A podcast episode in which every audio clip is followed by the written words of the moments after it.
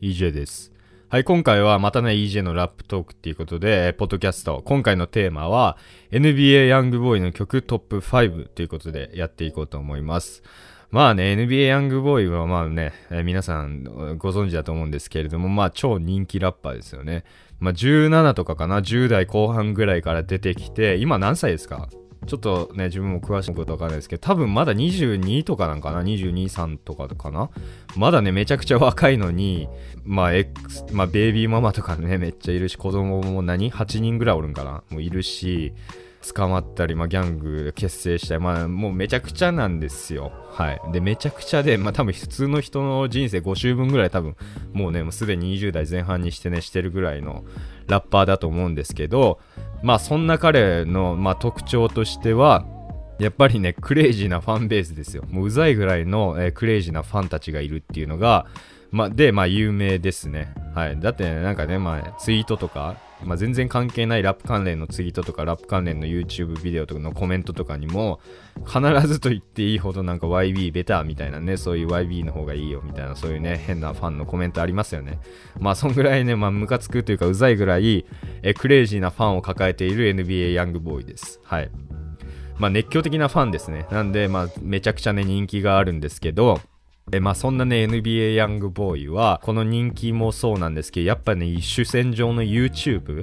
YouTube でね、1億回超えの曲がめちゃくちゃあるぐらい、もうね、超人気曲ばっかりのラッパーです。はい。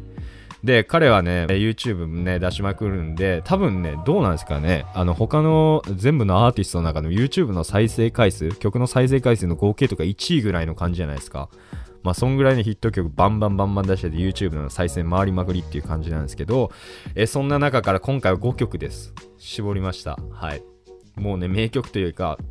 夏メロから最近もいい曲あるしっていう感じなんですけど5曲にまあ絞りましたわ頑張ってはいということでやっていこうと思いますはいじゃあ1曲目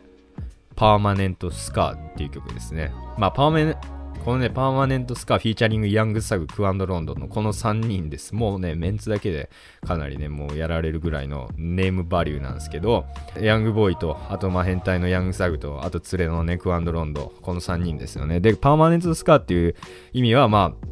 傷？ヤングボーイが頭にある、まあ、彼のね、えー幼少期によって頭の傷が特徴的なんですけど、まあ、それをかけているっていうような感じですね。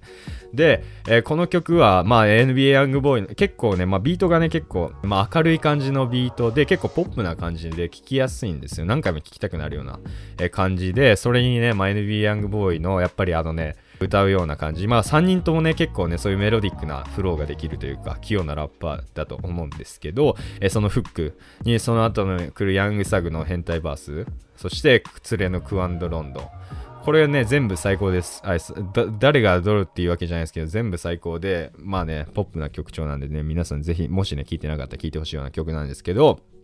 えーこのパーマネントスカが入ってる曲の For Respect, For Freedom, For Loyalty, For What Important っていうめちゃくちゃなんかフッドのやつが言いそうな、えーそういうタイトルのアルバム自体もかなりね自分も思い入れあるというか結構昔聴いてて、大体多分3年4年前ぐらい出たんですか ?2018 年とか多分そんぐらい出たと思うんですけど、その当時結構聴いてましたね。で、全部ね結構いい曲ばっかりで、結構ね、キャじゃないね、結構だね、えー結構ね、100円も豊富だだった気がするんですよ。なんで飽きないし、聴いてた思い出があります。で、その中でも多分このパーマネントスカーが一番聴いてたんかな。まあ結構好きな曲ですね。はい。で、2曲目。2曲目はアンタッチャブルです。はい。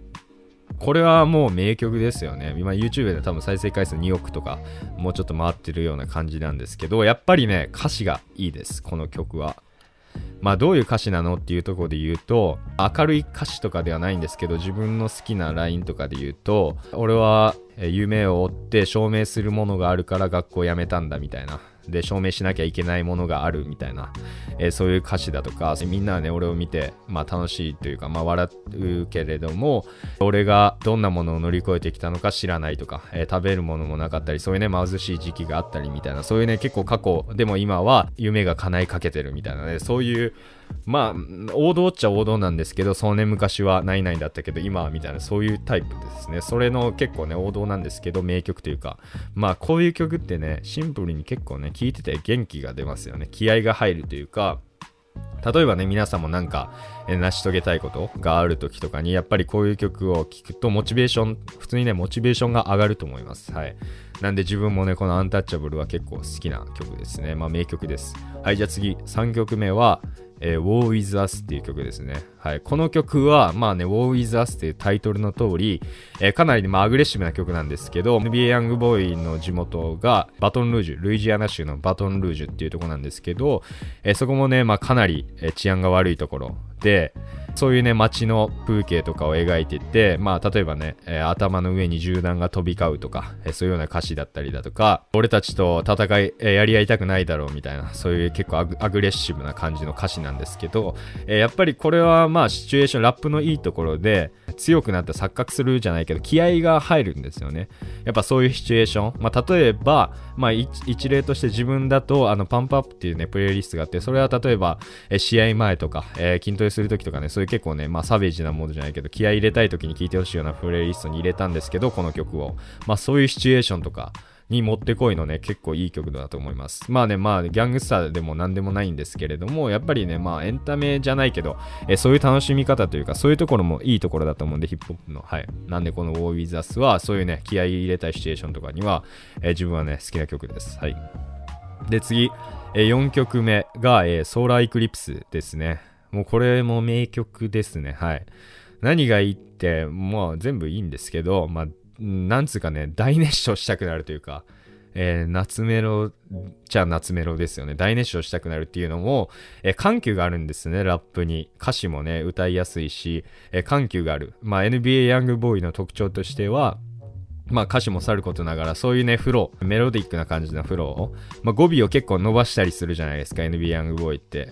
そういうフローがあって、まあそういうメロディックなフローの後に、その次に、えー、バリバリの Q ですね、緩急の Q のフローが来る。えー、バリバリの言葉を詰め込むっていうような感じって言ったらいいんかな。まあそういう感じのフローが来て、緩急があって、めちゃくちゃ心地いい。それが心地いいし、やっぱ歌いたくなりますよね。ああいうフローって歌いやすいし、ね。